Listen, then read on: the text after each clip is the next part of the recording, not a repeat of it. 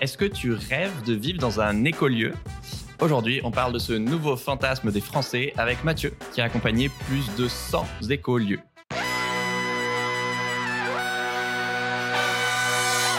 Bienvenue dans Soif de Sens, l'émission des humains qui changent le monde. Chaque semaine, je reçois un invité écolo, féministe ou solidaire pour t'aider dans ta quête de sens à toi.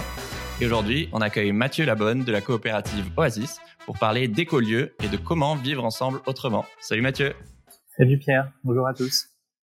Alors je te présente en 10 secondes. au départ, tu es chercheur euh, sur le climat euh, au CNRS. Euh, ensuite, tu as succédé à Cyril Dion comme directeur du mouvement Colibri, cofondé par Pierre Rabhi. Et aujourd'hui, tu diriges la coopérative Oasis qui accompagne celles et ceux qui vivent ou qui veulent vivre dans des écolieux collectifs. Euh, bon, et en plus, comme tu fais pas assez de choses en parallèle, tu, as cofondé ton propre écolieu, l'éco hameau du Plessis, où tu vis avec euh, ta femme et, vos trois enfants. Euh, pour commencer, écolieu ou oasis, c'est des mots fourre-tout qui regroupent beaucoup de diversité. On en recense plus de 1000 en France, je crois. Et ça peut être autant, pour vous donner une idée, des habitats participatifs, des tiers-lieux avec ou sans logement, peut y avoir une activité agricole, artisanale, des événements ou pas du tout. Ça peut être à la ville ou à la campagne. Et donc, tu peux y partager euh, soit une salle commune, un potager, des compétences, des activités, etc. Euh, pour moi, de ce que j'ai compris, le point commun, c'est d'être un lieu collectif qui remet euh, la relation humaine au centre et qui en plus bah, permet d'explorer une autre manière de, bah, faire société ensemble. pour toi, Mathieu, c'est quoi un, un écolieu ou une oasis? Alors, bah, je vais parler plutôt d'oasis parce que bon, on peut dire qu'une oasis c'est un écolieu collectif, comme tu viens de, de le dire. D'accord, c'est ça la différence entre les deux. Je veux demander. Ouais, je dis, bah en fait, le, le, le parti pris de ce réseau oasis, c'est de rassembler des lieux très différents. Donc, il y a vraiment une grande diversité d'origine dans ces lieux et de formes, mais avec peut-être en point commun le fait de mettre, comme tu le disais, au, au, au cœur le, travail du collectif, le travail du, du faire ensemble, du vivre ensemble comme étant un levier pour accéder à un mode de vie plus écologique. Donc c'est de le point de départ, c'est de dire que si on veut construire un mode de vie et un monde plus écologique, du coup, il faut il faut réapprendre à faire ensemble. C'est ça qu'on parle d'écolieux collectifs, et c'est beaucoup euh, nous on est peut-être plus en avant la dimension collective dans ce que traversent les personnes et que c'est un levier pour accéder finalement à, à plus d'autonomie, plus de sobriété, euh, voilà, plus de lien social aussi. Ok. Ouais, justement, je me demande il y a plein de raisons possibles. Euh, voilà, pourquoi les gens veulent habiter dans un écolieu Moi, je me demandais, est-ce que c'est Bon, il y, a, il y, a, forcément toutes ces raisons, mais de, voilà, parmi celles que je vais citer, les, lesquelles sont peut-être les plus fréquentes selon toi? Est-ce que c'est plus euh, la solitude? Parce que euh, aujourd'hui on a moins d'enfants, plus tard il y a plus de divorces, bah, la ville c'est hyper anonyme et quand tu vieillis, bah, tu es plus isolé. Est-ce que c'est plus le côté écolo justement? Ou est-ce que c'est autre chose? Est-ce que c'est plus euh, la quête d'autonomie ou de sobriété, par exemple? Bah en fait, euh, si tu dois répondre, parce que ça dépend des gens. En fait, il y a beaucoup de réponses sur ce réseau qui vont dire que ça dépend. En fait, globalement, il y a quand même deux motivations principales. C'est euh, de participer plus largement à, un monde plus écologique et solidaire. Donc, il y a, souvent une démarche quand même assez militante, de, de, vraiment de, de, faire sa part et d'incarner dans son mode de vie ses valeurs. Et après, il y a des, des attentes peut-être plus personnelles, plus individuelles, qui est, qui est une quête de, de sens et une quête de, de bonheur. Euh, par exemple, tu parlais des, des enfants. Bah, quand on a des enfants, c'est vrai que de, de, de, se donner un lieu de vie sécurisant, convivial, avec euh, voilà, avec d'autres parents, avec partager des choses, bah, ça, ça peut répondre aussi à des besoins très personnels. Donc, à la fois une, un épanouissement personnel qui est cherché dans ces lieux, et à la fois une contribution à quelque chose de plus large. Ok. Euh, votre mission avec la coopérative Oasis, voilà, c'est notamment de soutenir la création de ces écolieux. Euh, par exemple, j'adore sur votre site, il y a une carte avec toutes les oasis euh, près de chez toi. Et du coup, j'ai vu qu'il y en avait juste à côté de chez moi, donc j'ai trop envie d'y aller maintenant. Euh, mais aussi de leur proposer bah, plein d'outils pour, pour construire son projet. Donc ça peut être les trucs plus techniques, potentiellement un peu plus chiants, comme le financement, le juridique, etc. Mais aussi, tu en parles aussi, l'importance de, de l'humain, comment gérer un groupe, les conflits, comment est-ce qu'on prend des décisions ensemble, etc. Euh, selon toi, c'est quoi les, les principaux euh, peut-être fantasmes des gens qui, qui, rêvent de rejoindre une oasis? Euh, Alors déjà, je pense que le, le fantasme numéro un, c'est de s'imaginer que ça va être un paradis. Ça va être euh, un lieu où tout va être parfait comme on a envie. Ouais. Euh, et du coup, il y, y, a un idéal et que ces oasis incarnent d'une certaine façon un certain idéal en, de, de, de beauté, d'écologie, etc Mais pour accéder à ça, il faut se confronter à la dimension humaine, et où là, bah, c'est des gens comme euh, comme partout ailleurs qui, qui peuvent avoir euh, besoin de travailler sur eux-mêmes, qui peuvent avoir des, des émotions difficiles, euh, des conflits, des tensions. Donc c'est euh, une oasis, ça peut être à la fois un paradis si tout va bien, mais ça peut être aussi un enfer à l'inverse si on s'entend pas, parce que du coup le, le la, la, proximité avec d'autres personnes bah, euh, donne l'occasion de vivre plus intensément les relations humaines, en bien ou, ou en mal. Euh, donc le, le, principal, je pense, rêve que les gens ont, c'est d'imaginer que ça va correspondre exactement à ce qu'ils veulent eux, et d'oublier que finalement c'est un projet collectif. Donc ça demande aussi de renoncer parfois à ses, à ses attentes ou à ses rêves personnels pour aller vers quelque chose de plus collectif et de plus commun. Donc c'est là où, par rapport à, à, des lieux où les gens se seraient pas choisis, c'est des gens qui se sont choisis, des communautés qu'on dit intentionnelles, des gens qui ont fait le choix de vivre ensemble. Donc s'ils ils font correctement le travail de se poser les bonnes questions, de s'assurer qu'ils ont vraiment les mêmes valeurs et les mêmes, et les mêmes envies, c'est vrai que ça aide derrière. Mais il n'empêche que la, la, la, vie fera que les gens vont évoluer, que il y aura des divergences de points de vue, c'est sain aussi, hein, que, évidemment qu'il y ait des, puisse y avoir des, des, des, des, désaccords, des, débats dans les collectifs. Voilà. En tout cas, ça, ça, ça, demande en fait de se confronter à, à la relation. Et, et, ça, je trouve ça immensément riche. Donc, quelqu'un qui veut vraiment euh, euh approfondir sa, euh, les relations humaines, bah, du coup, il y a une matière énorme. Quelqu'un qui veut juste se créer un lieu pépère pour se retrouver euh, tranquille, avec euh, autonome, une vie géniale et, et, pas de problème, du coup, il va sans doute déchanter rapidement. Voilà. Donc, c'est c'est vraiment ça que je pense que la, la motivation ne doit pas être le fait de se créer un paradis coupé du monde, mais plutôt de se dire je vais vivre une vie intense, une vie euh, où au niveau humain ou au niveau de ma relation, alors que ce soit moi-même, à l'autre ou à la nature, je vais pouvoir euh, approfondir plein de choses. Voilà. Si une quête intérieure de cet ordre-là, bah, du coup, la vie en oasis, elle est immensément riche. Ouais, effectivement. Tu... Bah, il y en a beaucoup qui peuvent confondre euh, leur projet euh, avec le projet collectif de l'oasis. Effectivement, si tu as plus envie d'être tranquille à la campagne, plus en autonomie, tu pas forcément besoin de cette dimension collective euh, et du coup de, bah, du, travail humain qui va avec et des conflits qui peuvent euh, surgir. Est-ce que tu pourrais nous donner des exemples de, de je sais pas, peut-être en ce moment, des projets qui, que tu. Pourquoi est-ce qu'ils t'ont. À quelle problématique qui est très concrète ils viennent te voir, par exemple? Alors, il y a vraiment de tout. Hein. C'est, en fait, il y a en gros euh, des typologies de lieux assez différents dans le réseau. Il y a des lieux typiquement type éco-hameau comme nous, plutôt voilà, des, des maisons individuelles avec des espaces communs. Il y a beaucoup de, de lieux qui sont plutôt des, des propriétés collectives euh, ou qui, qui a des, des, collectifs qui rénovent des patrimoines, par exemple qui achètent un petit manoir, un château, euh, une grande ouais, ferme, et, des châteaux, c'est trop et, et qui habitent à 4, 5, 8, 12 familles dedans. Euh, et là qui montent des propriétés collectives type euh, si coopérative d'habitants, etc. Il y a des, des plutôt des, des, formats aussi qui sont assez nouveaux, des, beaucoup de lieux assez militants qui sont portés par, par des jeunes, euh, des trentenaires par exemple, qui après avoir vécu en colloque décident d'acheter un lieu et de vivre ensemble. Ça, c'est euh, des projets qui se développent beaucoup. Euh, il y a aussi des, plutôt des, des, des écolieux qui sont portés euh, souvent par un couple un peu charismatique, fondateur, et puis pas mal de gens qui gravitent autour. donc, donc, il y a des typologies différentes qui ont des besoins différents. Mais ce qu'on euh, ce qu'on voit, et c'est là-dessus qu'on accompagne, c'est qu'il y a finalement deux leviers fondamentaux pour qu'un projet réussisse. C'est en gros une bonne gestion et une bonne dynamique humaine. Donc la bonne gestion, c'est en gros du juridique et du financier. Et, et, on sait que bah, quand même euh, sans argent, ces projets sont difficiles à réaliser, donc il faut pouvoir euh, mobiliser des réseaux de, de citoyens partenaires qui peuvent prêter de l'argent, il faut pouvoir faire appel à des banques ou à la coopérative Oasis pour avoir du financement. Voilà, donc il y, a, besoin quand même d'une bonne gestion. Donc en fait, quand mm. on crée un Oasis, sans oublier, mais en fait, on crée un peu comme une entreprise. Souvent, c'est sous forme de société que c'est géré. Oui, du coup, il y a des enjeux de gestion d'entreprise. Il faut faire euh, un business plan, il faut euh, travailler des questions juridiques, faire des conventions, des pactes d'associés. Il y a toute une mécanique à mettre en place qui est nécessaire et qui en même temps est assez sécurisante. C'est-à-dire, c'est à la fois, c'est vu comme un temps, un truc casse-pied, mais c'est ce qui garantit sur le moyen et le long terme quand même une bonne gestion et aussi une bonne entente.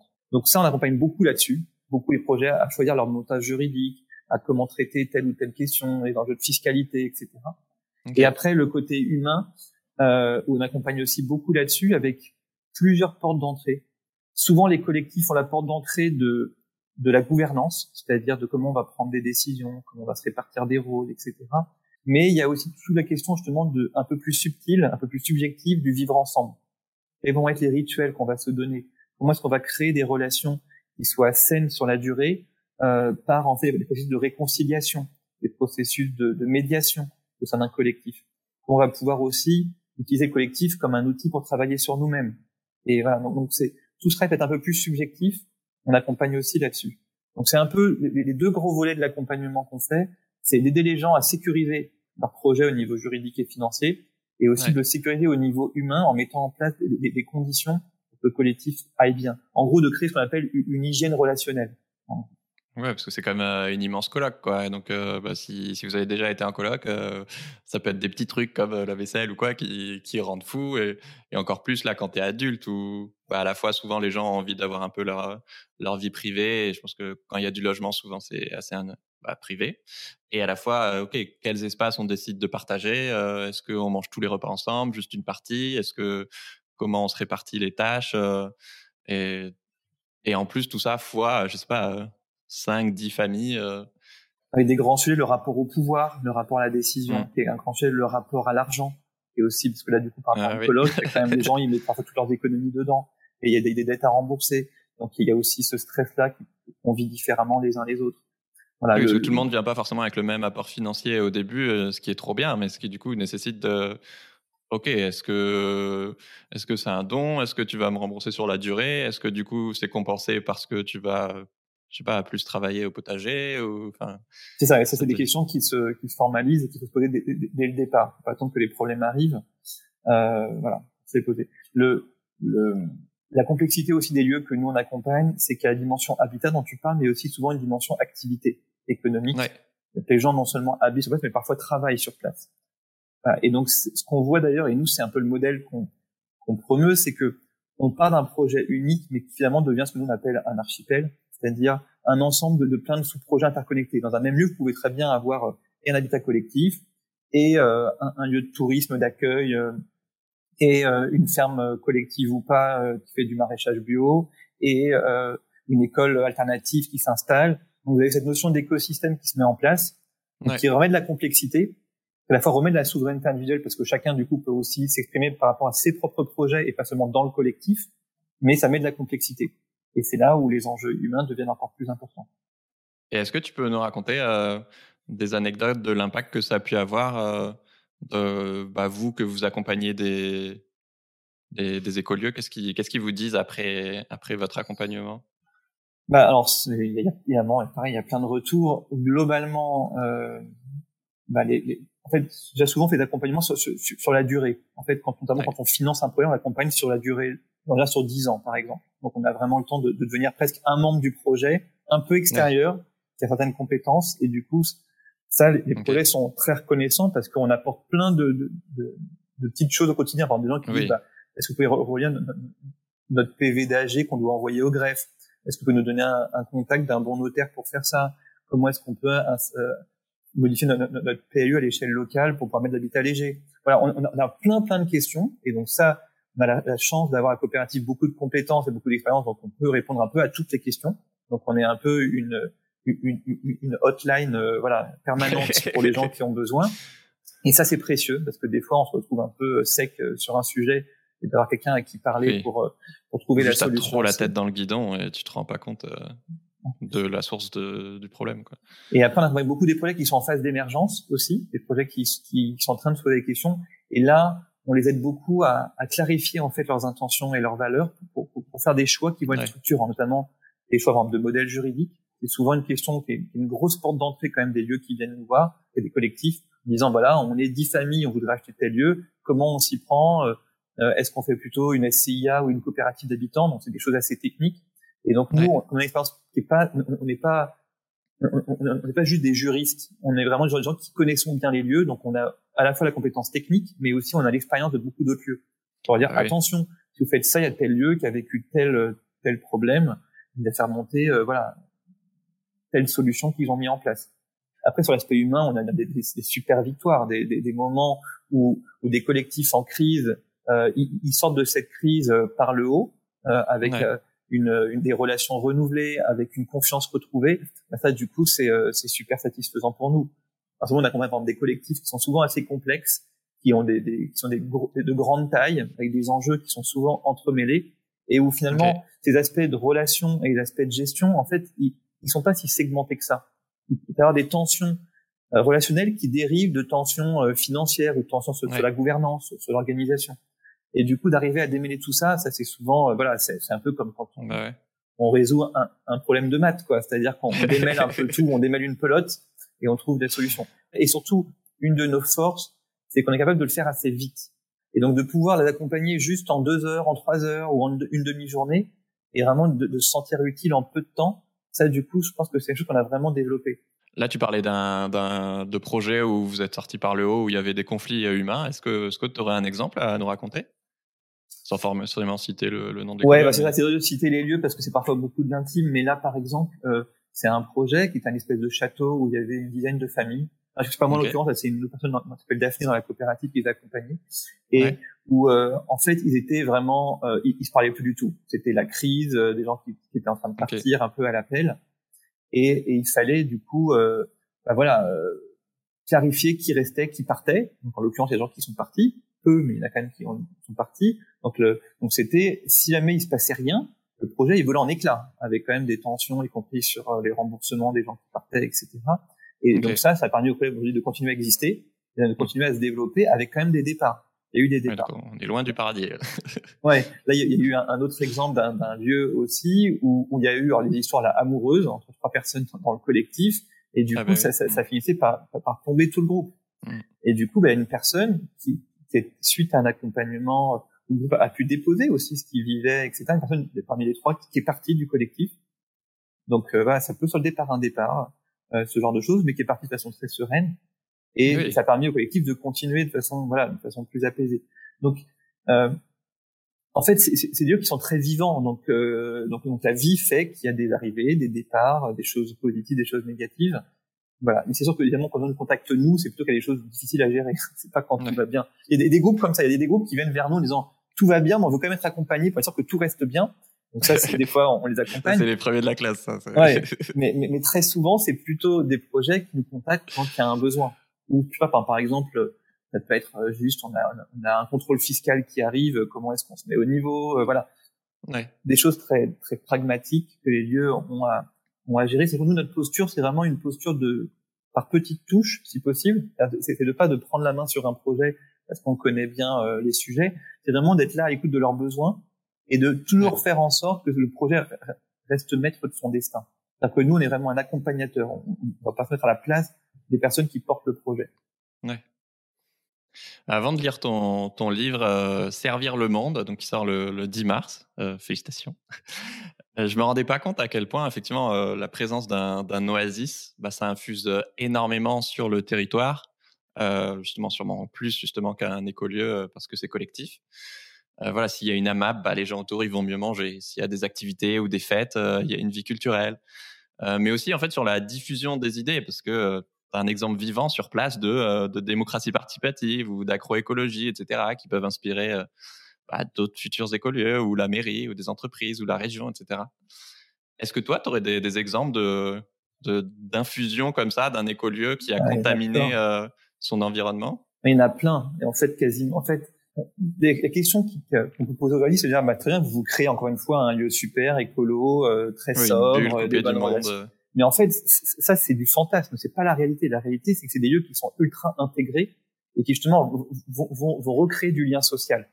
Et c'est pour ça qu'on moi, je dis beaucoup que c'est des lieux qui sont des, des, des, catalyseurs de lien social, parce que c'est des lieux dans les petites communes au milieu rural, c'est des lieux qui, qui recréent un espace pour se rencontrer, qui, qui, qui montrent qu'on peut faire autrement. Donc là, pour moi, l'exemple, rien que sur l'échelle de, de, de, notre propre projet, on a euh, aidé à installer un, couple de maraîchers bio, qui du coup fait qu'on, par exemple, dans le village, aujourd'hui, on des légumes bio, alors qu'on est quand même au fin fond de la Beauce. On a une membre de euh, une personne membre de l'Ecoamo qui a créé un café associatif euh, et un petit restaurant bio et épicerie bio dans le centre du village. Donc en fait, d'un village du fin fond de la Beauce était plutôt euh, un peu en, en, retard sur ces questions-là, on devient presque un, un village un peu en avance, en tout cas par rapport à ce qui se fait autour de nous.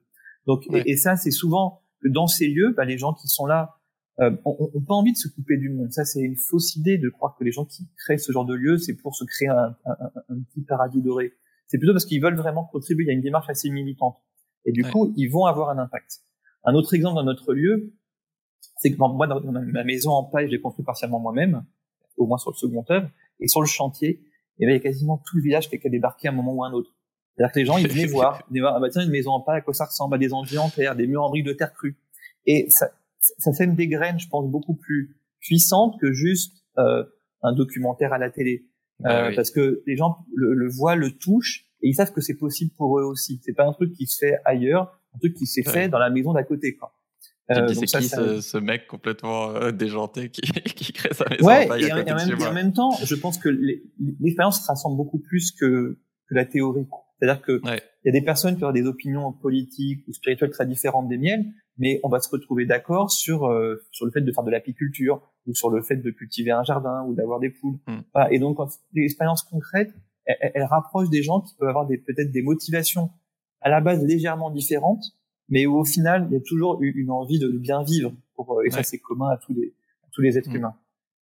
un autre exemple, là, il y a quelques jours, j'étais à la, la Bigotière, qui est un projet euh, en Bretagne, où c'est un collectif de, de, de, 12 personnes, donc c'est tous qui ont entre 50 et 60 ans, qui étaient amis de longue date, et qu'on essayé de créer, un, c'est six couples, on crée un projet ensemble en, en, rachetant une vieille ferme bretonne et en vivant sur place. Donc on se dit, bah, c'est super, c'est 12 personnes amies, plutôt euh, avec des têtes bien faites, etc., qui s'achètent un lieu et qui font un truc super. Mais ce qu'on voit, c'est que dans leur lieu, ils ont installé une association qui accueille des, des, des, des femmes euh, placées par les sociales à l'enfance avec leurs, leurs enfants en bas âge. Donc il y a une dimension sociale qui, qui, était même là avant même que eux emménagent. Ils l'ont mis en place en premier, avant même eux de créer leur logement. Ils ont mis en place des associations sur le lieu. Ils sont en train de créer un espace agricole pour que des, jeunes maraîchers puissent tester aussi leur activité euh, maraîchère avant de pouvoir aller ailleurs. Ils ont installé, installé un fournil, un fournil où ils font du pain bio pour le pour le village. Euh, ils ont un, un, coworking pour des indépendants qui puissent ramener euh, ouais, dans ce village. Donc en fait, on voit qu'il y a un projet qui part au final d'un groupe qui se connaissait bien. Et ben il, va avoir un rayonnement sur euh, sur un territoire beaucoup plus grand. Et, et ça, les, les, les communes s'y trompent pas en général. Au début, il y a toujours une crainte. C'est-à-dire qu'on voit beaucoup de projets qui se font souvent assez mal accueillir parce qu'évidemment, c'est des gens qui sont pas du coin qui s'installent parfois. Mais à, à, l'échelle d'une de, de, dizaine d'années, il y a très souvent en fait un, un, lien qui se crée avec l'institution locale et, et, qui devient plutôt positif. Et d'ailleurs, c'est du pain béni, quoi. Ouais, il y a une étude là qu'on va sortir avec le campus de la transition sur ce qu'on appelle le RCI, sur l'indicateur de capacité relationnelle, qui est un indicateur qui permet de mesurer le, à quel point un projet contribue à la création de, de, de liens sociaux. Et donc on attend à la fin de l'étude là qui sera euh, d'ici quelques semaines et qui permettra de justement de mettre en lumière euh, le bénéfice de, de ces oasis sur leur territoire. Trop bien. Après tous les exemples que tu as cités, euh, le mien va sembler un peu ridicule, mais tout à l'heure, ça me faisait penser sur la maison en paille. J'avais eu la chance d'interviewer quelqu'un qui montait sa maison en paille avec France 3 et que, bah, un peu comme toi, tout le monde forcément est curieux, il vient de poser des questions et déjà, ça crée un premier lien social. même si effectivement, comme tu l'as dit, ça peut aller beaucoup plus loin avec de, du maraîchage ou plein d'autres choses. Et que notamment, lui, il avait fait sa, sa, ses fondations en, en, en, bouchon de liège parce que c'est le seul matériau qui peut pas pourrir. Et du coup, bah, en gros, tout, tout le village lui filait ses bouchons de, de bouteilles de vin ou quoi. Et euh, sur votre chaîne YouTube, j'ai vu un témoignage d'une habitante d'une oasis qui dit euh, bah, comme on est 10 dans l'oasis, euh, on partage beaucoup de choses, donc j'ai besoin de moins pour vivre par exemple, elle est passée à mi-temps, ils sont trois à partager sa voiture et inversement, comme tu disais tout à l'heure, des fois, elle, elle garde les enfants de, je sais pas comment on dit, c'est cohabitants. Et dans le même style, je sais que l'Oasis euh, Eco-Ravi, bah, ils dépensent 0 euh, euros pour le chauffage et pour l'eau chaude euh, parce qu'ils ont vachement bien pensé leur éco-construction. Euh, ma question, c'est est-ce que une fois qu'un écolieu il, il est construit et qu'il tourne, est-ce que toi, tu observes vraiment une réduction des, des dépenses des familles? Oui, ben, en fait, euh, là, sur, sur, deux plans, il y a au niveau financier et au niveau écologique. Donc, au niveau écologique, on est en train de faire en ce moment un bilan carbone assez plus de pas mal de lieux. A une première étude qu'on avait fait en 2015 qui montrait une division par deux du bilan carbone des habitants, alors qui, n'est pas lié que à l'écolieu même, mais aussi euh, à des choix personnels, par exemple de, manger moins de viande ou ce genre de choses. Mais dans les faits, l'écolieu, c'est presque un, un, un, outil au, service d'une envie de, de, de, moins consommer. Parce que si, si, on, veut, on, veut, juste réduire son bilan carbone et qu'on a qu'on vit comme tout le monde, bah, du coup c'est c'est juste des privations. En gros, c'est juste on fait moins, ce qui est nécessaire. Dans un écolieu, ça, ça, passe aussi par autre chose. Par exemple, de dire bah, plutôt que euh, aller acheter des, des œufs au supermarché, bah, du coup, on va avoir des poules. Finalement, on, va moins euh, peser sur la planète en s'occupant de nos propres poules et en voilà et en les nourrissant avec nos propres épluchures. Euh, mais voilà, mais le faire tout seul, c'est compliqué. Et de le faire à plusieurs, c'est beaucoup beaucoup plus accessible. Après, au niveau financier, euh, eh ben ça, il y a des études qui le montrent que ça permet de réduire. Ça permet de réduire à la construction et dans la vie. Dans la construction, bah, déjà on mutualise euh, par exemple des compétences au départ, on peut s'entraîner sur le chantier participatif, ça s'appelle de l'autopromotion, c'est-à-dire on fait pas appel à un compte immobilier, et du coup on porte nous-mêmes notre propre projet immobilier, donc on réduit les coûts à la construction par rapport à un projet classique. Euh, c'est plus de boulot, du coup. c'est plus de boulot, voilà. Euh, et ah, quand on vit sur place, euh, oui, c'est une réduction. Alors après, tout dépend comment comment le, le, le lieu a été conçu, mais euh, mais en tout cas, on peut être plus autonome notamment au niveau alimentaire. Au niveau énergétique, là, c'est assez, assez criant pour les lieux qui sont en construction neuve. C'est-à-dire, évidemment, quand on construit aujourd'hui un, un éco-hameau ou une oasis euh, en construction neuve, en général, c'est, des, c'est que des bâtiments passifs, qui sont bien conçus, qui collectent de l'eau de pluie, une toilette sèche, etc. Donc, euh, de fait, on consomme moins. On va donner un exemple dans mon cas particulier. Euh, donc, on a une maison avec ma femme et nos, nos trois enfants de, de 140 mètres carrés, donc qui est grande. Euh, ah et, et, on, et, on, consomme deux stères de bois par an de chauffage. Donc on consomme à peu près 100 euros de chauffage par an. Voilà, pour une, maison euh, voilà, qui, qui, est, qui, est, conçue de manière à dépenser moins. Après, euh, par exemple, on a une buanderie collective. Donc là, on la vie en arrivant sur place qu'on a mis à disposition la, la buanderie collective. Si un jour il faut la changer, c'est pas nous qui allons la payer, c'est le collectif qui la paiera. Et donc finalement, ça nous coûtera moins cher. Euh, voilà, pareil, plutôt qu'avoir une, une je sais pas, trois mètres carrés dans la maison euh, dédiés à avoir un sèche-linge et un lave-linge, bah, on a pas ça chez nous, donc c'est moins de mètres carrés utilisés pour ça, mais qui sont mutualisés. Donc la mutualisation, elle permet de réduire les consommations. Après, par des effets rebonds, comme tout, c'est-à-dire que si, si, je me dis, bah du coup, super, il faut mutualiser, mais je fais quand même une maison qui, qui est exactement comme tout le monde, euh, avec le même nombre de pièces, etc. Bah du coup, on crée des mètres carrés en plus.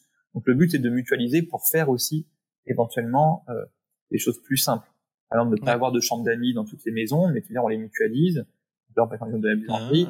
Ah, moi, dans, notre maison, je j'aurais pas de bureau à terme pour travailler. Nos trois enfants auront chacun une chambre, peut-être quand ils seront grands. Euh, mais, euh, mais, on a prévu un coworking dans les co qui permettra à des personnes de pas recréer des bureaux chez eux, mais de mutualiser cette fonction-là. Voilà. Donc, euh, et puis pour prendre d'autres exemples, euh, c'est ma femme qui s'en occupe. On, on, récolte pas mal de pommes bah, du coup, on, on, va les presser ensemble pour faire du jus de pomme. Du coup, euh, tout le jus de fruits qu'on a bu cet hiver euh, dans ma famille, c'est que du jus de pomme avec des pommes qu'on a pressées nous-mêmes, qu'on a fait collectivement. Donc, donc, donc y a, le, collectif permet de faire des choses qu'on fait pas forcément tout seul. Ouais. Et puis un truc tout bête, moi je veux dire un, un truc, mais alors vraiment de, de béaba. si, si, chacun chez soi, on regarde un film le soir, euh, donc je sais pas, il y a euh, des télés, les ordi allumés, il y a peu alors tiens, sur les 15 familles. Bah, si plutôt de façon on a une salle où on projette le même film euh, pour les 15 familles, c'est plus sympa, c'est plus convivial. On, on passe de, de 15 ordi à un seul utilisé. On a moins d'électricité, on a moins de mètres carrés à chauffer quand on regarde euh, euh le film. Donc en fait, la mutualisation, c'est vraiment c'est un levier énorme. C'est-à-dire qu'on peut c'est un poste de, de consommation qu'on peut tout, tout de suite diviser par 3, par 4, par 5 dès qu'on mutualise. Et voilà. Ah, je suis trop content.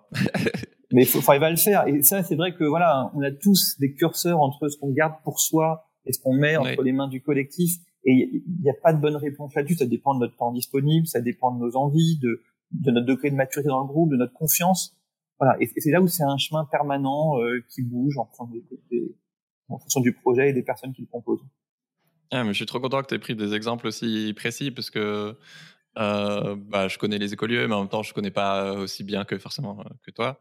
Et, et ouais, je trouve des trucs tout bêtes, mais tu vois, bah, nous, on a, on, a, on a deux chambres, et dans la deuxième chambre, bah, tu as le, le, linge qui sèche, qui prend toute la place, et c'est un truc tout bête auquel j'avais pas du tout pensé, mais de mutualiser ça, c'est quand même vachement plus sympa, en plus de faire tes lessives avec quelqu'un d'autre. Ou... Exactement. Ouais, et puis le, le, linge qui sèche dans une maison bioclimatique, c'est un peu bête, quoi. Tu as une maison qui est faite pour être assez étanche et, et, tu refoules l'humidité dedans. Quoi. Donc c'est c'est des choses un peu voilà, toutes simples. Alors après, ça demande voilà, une fois, ça demande de se mettre d'accord, ça demande de la logistique. Mais par contre, quand on arrive bien, c'est beaucoup plus efficace. Je trouve ça hyper intéressant. Et pareil, l'exemple des séries, où, bah voilà, automatiquement, souvent, une bonne partie de notre génération, le soir, elle va se mettre devant une série et et enfin, moi-même, je, suis tiraillé entre ça et en même temps, ça me saoule de bah, voilà, pas être dans, de la relation. Et en même temps, des fois, tu as juste envie d'une série et de se dire, bah ouais, mais en fait, euh, juste tout de suite se dire, bah je la regarde avec quelqu'un d'autre, euh, ça a beaucoup plus de sens. Et, puis après, tu vas débattre dessus. Et puis voilà, tu passes un moment ensemble. Et, et je trouve ça hyper intéressant, effectivement. De... Il y a les choses évidentes où tu te dis, bah j'ai envie d'avoir mon logement pour moi. Enfin, qu'est-ce que j'ai envie qu'il soit privé Qu'est-ce que j'ai envie qu'il soit collectif? Et il y a des choses effectivement qui sont un peu entre les deux et qui peuvent euh, redonner vachement de sens, je trouve. Merci pour euh, ces exemples. D'ailleurs, si vous avez envie de rejoindre ou de lancer un écolieu, euh, je vous conseille le MOOC des, des colibris Concevoir une oasis, qui a donné naissance, je crois, à plus de 400 projets, même s'il y a quelques années. Ouais, alors il y, a du changement là-dessus, si tu me permets. Ah, ok. en fait, on est en train de faire un nouveau MOOC qui va être disponible normalement là au mois de mai-juin. Ah, génial. En très peu de temps et qui euh, va, être, va, être, beaucoup plus poussé que ce qu'on avait sorti à l'époque. Le MOOC qu'on avait fait en, en, 2015 à Colibri, c'était vraiment un peu nouveau, c'était vraiment pour donner envie aux gens de, de vivre comme ça. Là, cinq ans après, on n'est pas, on n'est plus au même point. On, on, en est maintenant à un point où il y a beaucoup, beaucoup de gens qui, ça y est, sont prêts à y aller. Et donc, c'est tous les demandes d'accompagnement qu'on a. Et pour, euh, bah, pour euh, démocratiser l'accès à ces connaissances, du coup, là, on a un MOOC qui va être plus technique et plus complet et qui sort dans très peu de temps. Très bien attendez encore deux trois mois et vous aurez un contenu fait par la coopérative Oasis qui devrait être chouette. Et est-ce que tu aurais un conseil pour celles et ceux qui, qui nous écoutent et qui envisagent de, de rejoindre une Oasis? Alors, déjà, la question, c'est rejoindre ou d'en créer, parce qu'il y, y, a ces, deux, deux approches. En tout cas, dans les deux cas, je pense que le premier conseil, c'est d'aller euh, se frotter à la réalité. C'est d'aller euh, voir ces lieux, passer du temps sur place pour ceux qui accueillent, euh, pour aussi bah, voilà, voir ce que ça nous fait, ça, ça, ça, ça, peut renforcer la motivation et la clarifier, ou ça peut à l'inverse dire, oh là là, non, en fait, c'est trop de réunions pour moi, ou j'en sais rien. En tout cas, ça, ça permettra de, de, passer d'un peu d'un rêve à, quelque chose qui soit un peu plus précis. Donc, il y a d'une part ça, et ça, on peut le faire aussi à plusieurs. C'est-à-dire que si là, vous avez un groupe, par exemple, vous avez déjà euh, des amis à qui vous voulez monter un lieu, bah, du coup, ça permet aussi de vivre une expérience collective euh, autre que juste euh, euh, se voir de temps en temps et faire des réunions. Ça peut être vraiment de commencer à un peu à s'entraîner un peu à vivre ensemble. Mm. Donc, je pense que c'est une bonne démarche et ça on propose des voyages dans les oasis pour ceux que ça intéresse d'aller découvrir ces lieux, euh, des, des, des séjours. Il y a aussi une formation qui s'appelle la pépinière oasis qui, qui va commencer la fin avril, qui dure six mois. Pas, pas en continu, avec, avec beaucoup de, de séjours inclus pour aller découvrir en fait de l'intérieur comment ces lieux fonctionnent. Voilà, donc ça, ça c'est des choses que je conseille.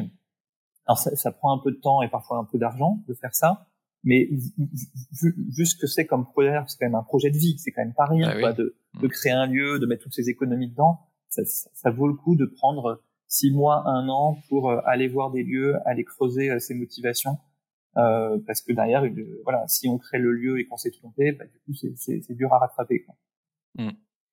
Justement, pour, les, pour ceux qui, qui, ont envie de se lancer, il y a une question euh, assez récurrente de moi, j'ai des copains qui, qui ont envie de créer leur écolieu. Et justement, est-ce que d'abord tu trouves les gens ou d'abord tu trouves le lieu? Ah bah, C'est l'un ou l'autre. Idéalement, il faut, faudrait trouver les deux. Mais après, au niveau de l'ordre, euh, il y a, il y a le, plus dur, je pense, c'est de trouver les gens. En fait.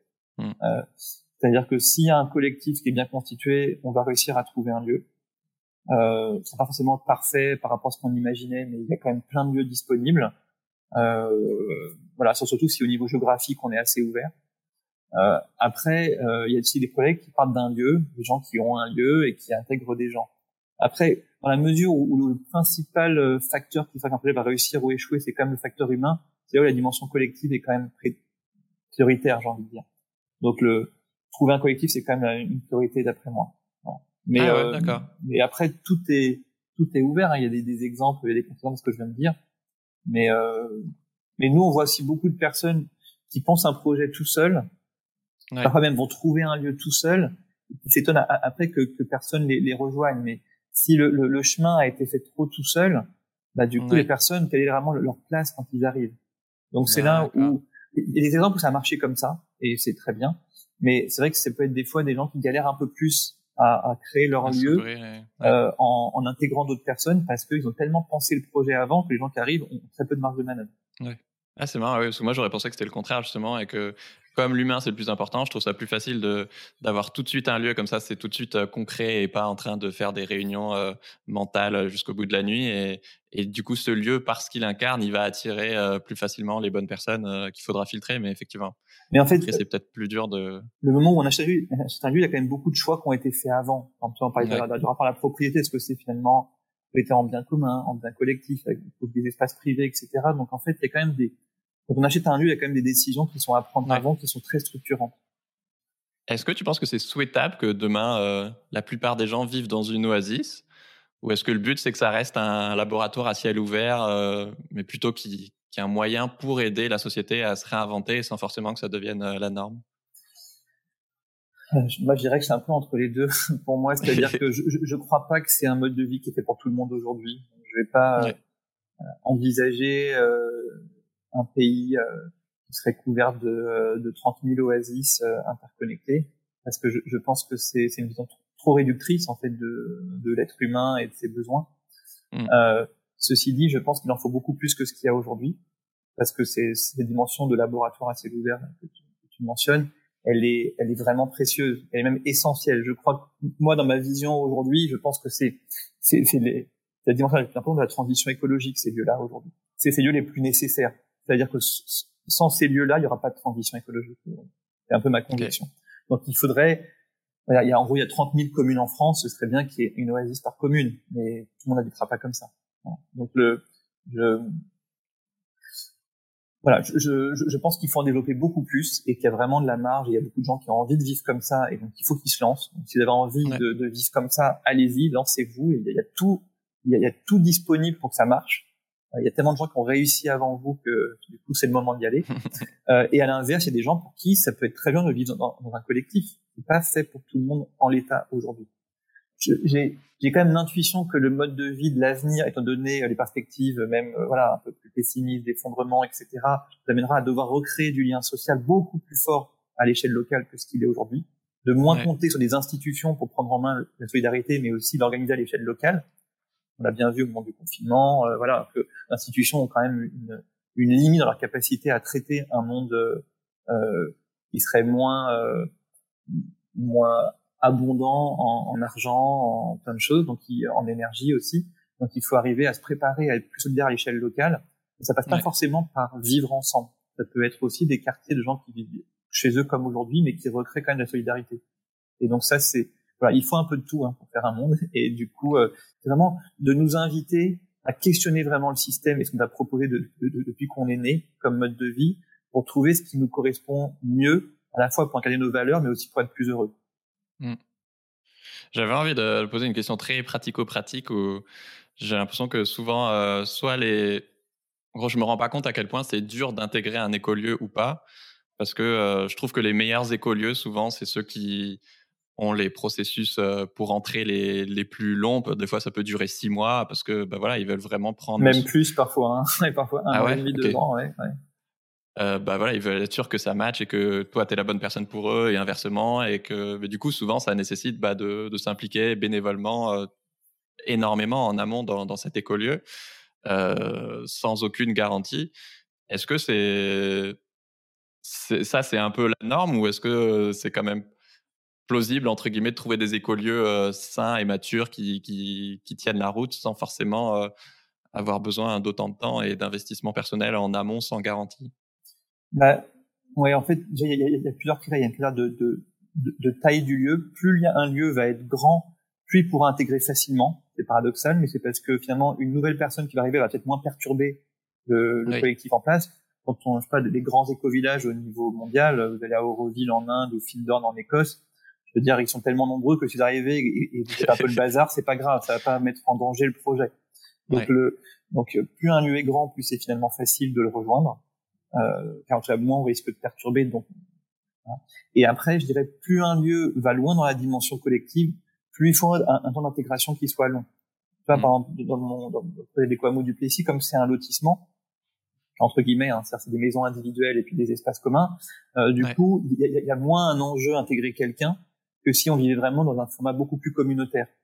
Où là, une nouvelle personne qui arrive a besoin vraiment de, de s'imprégner beaucoup plus du mode de vie des autres euh, et de pouvoir, euh, voilà, je pense à à l'Arche de Saint-Antoine, qui est un très beau lieu que j'aime beaucoup en Isère, et un lieu communautaire essentiellement chrétien, euh, où là, il y a un processus d'intégration qui est extrêmement long pour vraiment être ce qu'on appelle un engagé, quelqu'un qui vraiment fait du centre de la communauté en plusieurs années.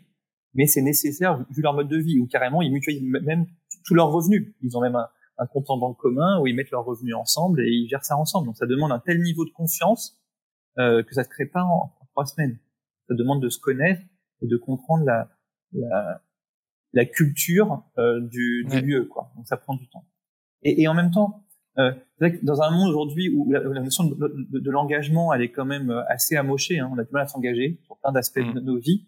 Bah là, du coup, cette dimension collective, elle invite à clarifier un choix par rapport à l'engagement. Soit on c'est des lieux où il y a, il y a peu d'engagement et on peut rejoindre facilement, donc on, on rentre mm. facilement, on sort facilement, et ça c'est un modèle qui, qui, est pertinent pour beaucoup de gens. Soit on se dit bah on est dans un lieu où à l'inverse, on va demander un engagement fort aux personnes donc, bah voilà, il y a tout ce processus d'intégration qui doit prendre du temps. Et même pareil, quand on quitte un lieu, ça va peut-être prendre du temps. Et, et je, c'est une grande question la question d'engagement, hein, je pense, dans ces lieux, de se dire à quel point on va se sentir engagé malgré les difficultés, malgré les désaccords, à essayer de les traverser pour grandir, ou est-ce que dès qu'un truc me convient pas, bah, je me barrerai. Bah voilà, mmh. donc ça c'est quand même des choix assez structurants de départ. Ouais, parce que je me dis, moi c'est hyper intéressant ce, ce critère de sélection, parce que bah, si tu as envie de rejoindre un écolieu, euh, je sais pas, je trouve ça pas du tout optimal de se dire ok bah je vais tout miser sur cet écolieu et puis je vais faire du bénévolat là-bas toutes les semaines et puis s'ils me prennent pas bah tant pis euh, je recommence à zéro quoi. Oui alors après le bénévolat forcément du bénévolat hein, il y a des gens qui peuvent vivre dans les lieux mais qui sont pas engagés de la même manière que les autres ça peut être par exemple de dire dans, un lieu il y a des appartements qui sont en location donc je loue comme si j'habitais ailleurs mais je suis pas encore associé dans la société qui gère le lieu ça veut dire quelque part, j'ai quand même une place un peu différente dans la prise de décision. Et c'est seulement au bout d'un an ou un an et demi où j'ai peut-être pu être observateur euh, que je vais pouvoir vraiment devenir associé pour pouvoir avec les autres. C'est, en fait, faut, faut pas être naïf euh, sur les enjeux humains. Et ça, c'était, je pense, la force des projets maintenant par rapport au comité des, années 80-70. C'est-à-dire qu'à l'époque, les gens étaient euh, étaient beaucoup plus ouverts à l'intégration rapide de, de nouvelles personnes. il y a beaucoup d'enjeux humains qui n'étaient pas vus. Et on a vu des communautés dans les 70 exploser super rapidement parce que justement, on n'avait pas pris en compte la complexité de ces rapports humains. De la même manière, par exemple, des projets aujourd'hui euh, définissent des enjeux de mixité sociale, de mixité générationnelle, qui n'était pas le cas il y a 40 ou 50 ans. Là, mm. par exemple, tu fais un collectif où il y a beaucoup de jeunes, ils vont peut-être se dire, ah ben, c'est intéressant d'intégrer des personnes âgées pour avoir une pyramide des âges équilibrée, d'avoir des, des, approches de la vie euh, différentes en fonction de nos âges. Voilà, donc c'est il y, y a quelque chose qui, qui est beaucoup plus euh, conçu et beaucoup plus designé. Il y a quelque chose où, où, où ce mode de vie, c'est pas juste euh, allez hop, on trouve un lieu, on va vivre tous ensemble dedans et ça va bien se passer. Parce que ça, en général, ça se passe souvent mal, quoi. Mais voilà, c'est vraiment comprendre que c'est un, un c'est un truc magnifique, le facteur humain, qui nous permet de grandir, mais que voilà, si on, si on le néglige, ça peut devenir quelque chose d'extrêmement douloureux. Oui, c'est souvent la première cause d'échec d'un projet. Bah, c'est même la seule. Hein. Très, très honnêtement, c'est la seule. Je veux dire, par des enjeux financiers. Si un projet a réussi à se construire, c'est-à-dire qu'il a eu le financement, à un moment donné, le seul truc qui fait qu'un projet se fait figure, c'est l'humain. Ça sort même pas de terre. Quoi. Oui. J'avoue que moi, que le, côté collectif, il me fait rêver et en même temps, il me fait flipper. Euh, je me demandais, toi, euh, dans, dans, ton écolieu, ça a été quoi euh, peut-être le, le, plus dur et de l'autre côté, le plus incroyable dans, dans l'écolieu que vous avez monté? Alors moi en l'occurrence, je m'occupe de, de, de, deux écolieux qui sont juste à côté. Donc des parties différentes sur les deux lieux parce que donc l'éco-hameau du Petit, c'est un, un éco-hameau qui est tout jeune, qui est encore en construction. De toute façon, il y a, a qu'une douzaine de maisons qui sont comptées sur les 28 qu'il y aura au total. Donc c'est un éco-hameau qui se construit aussi au niveau humain et qui se trouve à côté du centre AMA de la ferme du Plessis, qui est plutôt un centre spirituel, qui est aussi une vie communautaire, donc aussi une oasis dans la définition très large qu'on en donne, et où là par contre je suis engagé depuis plus de 15 ans. Donc, ce qui, euh, ta question, c'était quoi? C'était de savoir ce qui était le, le, le, plus difficile dans ce que j'ai traversé par rapport à ces lieux? Ouais, les peut-être les des anecdotes ou les moments les plus forts, euh, soit des mauvaises surprises ou au contraire des, des belles surprises. Euh. Moi, je, je, suis passionné par ça. Je suis passionné par ce mode de vie-là. Donc, en fait, je dirais que j'ai des bonnes surprises tous les jours. Dans, parce que dans, déjà, vraiment, dans, comment ça aide les gens à cheminer personnellement, de, de, de voir des gens grandir, des gens changer, dépasser des limitations qu'ils avaient. Euh, ça, c'est énorme. C'est énorme. Et ça, je pense que la vie collective, pour des gens qui ont une démarche de travail sur eux-mêmes, c'est euh, un support merveilleux. Donc j'ai vu des personnes arriver en grande difficulté psychique ou émotionnelle ou, ou, même relationnels, et, et d'en sortir avec avec des, des pépites intérieures, quoi, avec quelque chose qui est, qui est vraiment très beau. Donc, donc ça, ça c'est souvent des choses qui nourrissent de voir à quel point ces lieux répondent à des besoins de personnes et leur permettent de grandir. Ouais. Après, j'ai vécu une expérience très forte euh, dans les coamos. Ce que je trouve intéressant, et c'est quelque chose qui, a, qui est propre pas à notre éco mais à tous les lieux, c'est de travailler sur ce qu'on appelle les, les polarités. Et ça, c'est des, des, grands apprentissages pour moi. C'est qu'on se, dans tout lieu, même si on a un lieu où on a quand même beaucoup de proximité, de valeurs, on va incarner des polarités différentes dans un groupe. Et du coup, les moments souvent de difficulté, c'est les moments où ces polarités ne sont pas vues comme des choses complémentaires, mais des choses qui s'opposent. Que finalement, les relations se dégradent parce qu'il y a des gens qui sont plus dans un sens ou plus dans l'autre. Euh, voilà. Et donc ça, je pense que c'est le principal défi que je ressens dans les lieux aujourd'hui, c'est d'arriver à comprendre la complexité de l'humain. Et, et finalement, c'est en sciences humaines, les oasis, c'est un, un laboratoire merveilleux, quoi de, pour, pour, creuser des, des, leviers psychologiques, des, des, leviers même en termes démocratiques, de comment est-ce qu'on arrive à construire une autre société. C'est, je pense, les plus beaux laboratoires qui existent aujourd'hui. Donc ça, c'est ce qui me nourrit aussi, c'est ce côté recherche et développement, quoi. C'est-à-dire, on est recherche appliquée. C'est-à-dire, à la fois, on fait de la recherche, en même temps, on l'applique tout de suite. Euh, et, et, voilà. Donc, c'est, je pense que c'est ça mes, mes plus belles surprises, c'est des apprentissages sur moi-même et sur les autres qui, qui se font par, euh, par ce quotidien. Un dernier point aussi qui me vient, qui est quand même une source de, de, de, joie pour moi et de satisfaction, c'est par rapport aux enfants. Ouais, C'est-à-dire que euh, autant la phase de construction d'un lieu pour beaucoup de familles, ça peut être assez lourd parce qu'en gros, euh, c'est un gros projet qui prend du temps. Donc, on a des enfants en bas âge plus un travail, ça peut être compliqué. Quand on construit sa maison, bah, d'avoir des enfants, euh, c'est plus, euh, c'est plus embêtant, ça prend du temps aussi. mais quand on habite sur place, c'est chouette de sentir que à la fois on peut avoir un espace familial qui est assez protégé, euh, où on peut exploiter des, des, des, relations familiales qui soient satisfaisantes, mais on est aussi entouré de personnes qui peuvent être des, personnes de référence pour nos enfants, euh, alors que ce soit des, adultes euh, qui peuvent transmettre d'autres compétences. Dans notre éco les gens, je sais pas, qui peuvent être menuisiers, avoir des compétences très poussées en jardinage. Et ben, du coup, nos enfants peuvent apprendre auprès de ces personnes. Et après, entre enfants, c'est-à-dire qu'il y, a, y a la, la, fratrie, mais il y a aussi d'autres enfants avec qui ils sont amenés à créer des relations très fortes au-delà même des relations qu'on peut avoir en milieu scolaire. Euh, et du coup, ça donne une, un, un, sentiment de liberté aux enfants qui peuvent aller chez les uns, chez les autres. Euh, ils ont un grand terrain pour jouer. C'est une vie, je pense, beaucoup plus riche pour un enfant que juste une petite maison avec un, un petit jardin de 100 mètres carrés. Mmh. C'est, c'est un peu autre chose. Et donc, avec ma femme, on est quand même assez, euh, on est très occupés. On est pour nos enfants, mais on a tous les deux un travail, on a beaucoup d'engagement associatif. Et du coup, ce mode de vie nous permet d'avoir des enfants qui sont super heureux et qui grandissent euh, très sereinement. Et nous, de nous sentir un peu soulagés. Si à un moment donné on a besoin de partir faire quelque chose, ben, il y a des voisins qui peuvent euh, s'occuper de nos enfants pendant, pendant une heure, tant qu'on n'est pas là. Il y, a une forme d'entraide aussi dans, l'éducation. Et ça, je pense que ouais, c'est... papa va bosser, c'est bon, je vais, je vais m'amuser avec les copains. Ouais, même des fois, ça me fait même le soir à 19h, mais ils sont où les enfants? On appelle les voisins pour voir où ils sont, chez qui ils sont en train de jouer, quoi. Donc, y a, ah ouais, ça peut être aussi hyper stressant, au contraire. Ils, vivent leur vie. Mais en fait, c'est de la mesure Le jour où ils font une fugue, euh, tu te dis, bon, c'est bon, ils sont chez un voisin. ouais, bon, ils sont encore petits, donc ils font pas de fugue, mais en, en, gros, le, on crée de la confiance. En fait, le, le moteur d'un écolieu, c'est la confiance entre les personnes. Et une fois que cette confiance, elle est créée, bah, du coup, la vie est plus simple. Et enfin, je voulais te demander, euh, comme chaque oasis a forcément son ADN euh, par ses choix, mais aussi bah, juste par la, les personnes qui la composent, qui donnent une couleur différente.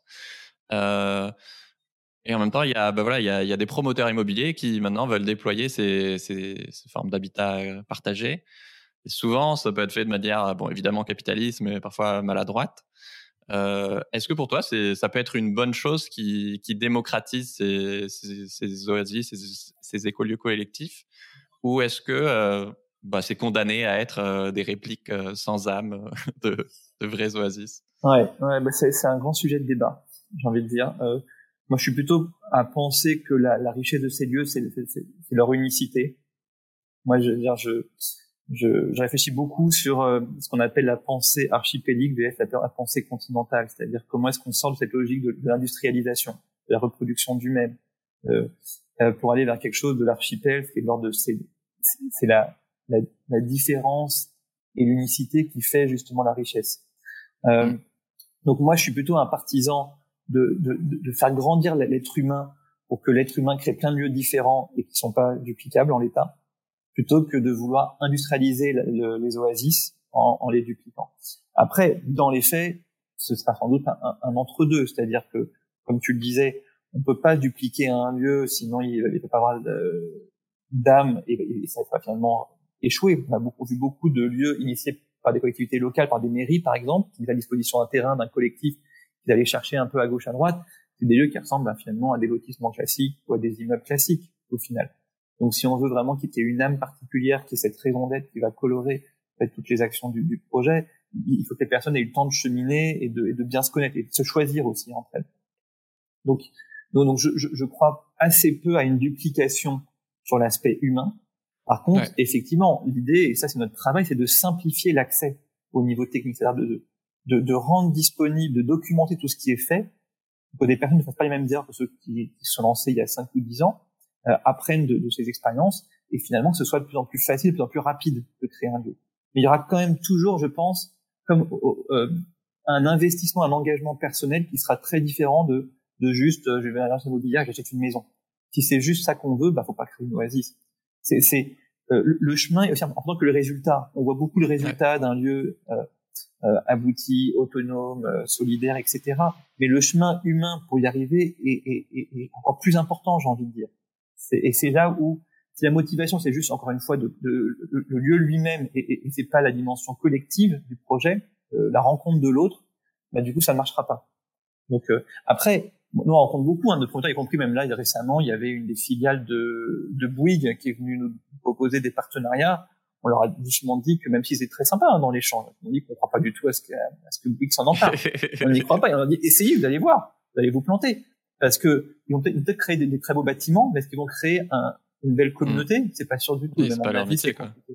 Oui, mm. et puis et puis je pense que ça, ça repose avec logique, tout à l'heure, de d'être juste des consommateurs. Et, et aujourd'hui, il faut se remettre à produire, à, à faire par nous-mêmes, que ce soit dans, dans, dans, pour, nos légumes, dans nos jardins, mais aussi pour, pour nos lieux de vie. Et donc c'est c'est une invitation, sans forcément à faire des projets euh, mirobolants, euh, très compliqués, mais des fois juste on est trois familles, on achète euh, une grande maison et on vit dedans. Ça peut être assez simple hein, finalement de, de, vivre en collectif, euh, si on fait pas des projets très de grande ampleur. Mais euh, mais par contre, je, je crois pas, euh, en tout cas, je, je, je, crois que partiellement, disons, à, à la prise en main par les promoteurs immobiliers de, de, ce concept. Ouais. Moi, ce qui me plaît énormément dans dans ce mouvement, parce que justement, hein, pour moi, c'est important de montrer que c'est pas juste euh, des initiatives euh, de petits groupes d'individus et voilà, il y a vraiment une tendance de fond et, qui souvent s'ancre sur le territoire.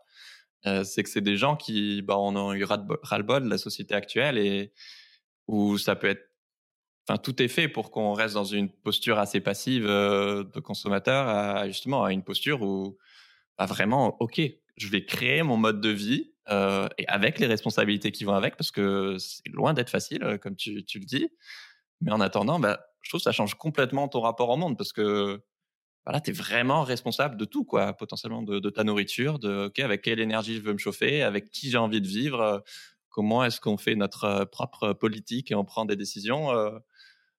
Et mmh. ouais, je trouve ça hyper inspirant et à la fois euh, vertigineux. Quoi. Oui, bah c'est, je pense que dans, le changement de paradigme nécessaire, il y a, il y a un vrai changement de passer d'un statut de, de, consommateur à un statut de producteur. Et ça pour tout, c'est-à-dire mmh. de se remettre en situation de, de, reprendre du pouvoir sur nos vies. Parce qu'on parle beaucoup avec le terme d'empowerment, de reprendre du pouvoir sur notre capacité d'agir, sur que ce soit sur des questions de, de nourriture, d'habitat, de, démocratie locale, euh, d'économie c'est comment est-ce qu'on arrête d'être spectateur et qu'on devient acteur Comment est-ce qu'on se met en mouvement? Et je pense que c'est la clé pour créer euh, un autre monde, c'est de ne pas attendre que les institutions changent, même s'il faut qu'elles changent. je, mm. je, suis le premier à le penser. Euh, il y a des changements systémiques qui sont nécessaires, mais en même temps, pour que ces institutions changent, il faut que nous on ait commencé à changer et, qu'on expérimente à petite d'échelle plein de choses. La société civile de ce côté-là, en ce moment, depuis, depuis une bonne décennie, elle est ultra créative. C'est un laboratoire euh, merveilleux d'initiatives. Tu regardes toutes les toutes les initiatives aujourd'hui qui sont un peu mises en avant, elles, ne viennent pas des institutions, elles viennent toujours des citoyens. Les monnaies locales, les AMAP, les fermes en permaculture, etc. C'est des personnes qui, qui, se, qui, qui, ont créé des choses et, et après qu'aujourd'hui qui commencent à se démocratiser avec le temps. Merci beaucoup Mathieu, vraiment je me suis régalé. Donc je vous conseille euh, de lire Servir le monde, le livre de Mathieu qui sort le 10 mars en librairie. Et si tu as envie de continuer à fantasmer sur euh, Vie à la nature, bah, je te conseille l'épisode avec euh, Perrine de la, de la ferme du Bec et Loin sur euh, Peux-tu vivre de ta micro-ferme en permaculture? Merci beaucoup Mathieu, ciao tout le monde. Merci, à bientôt.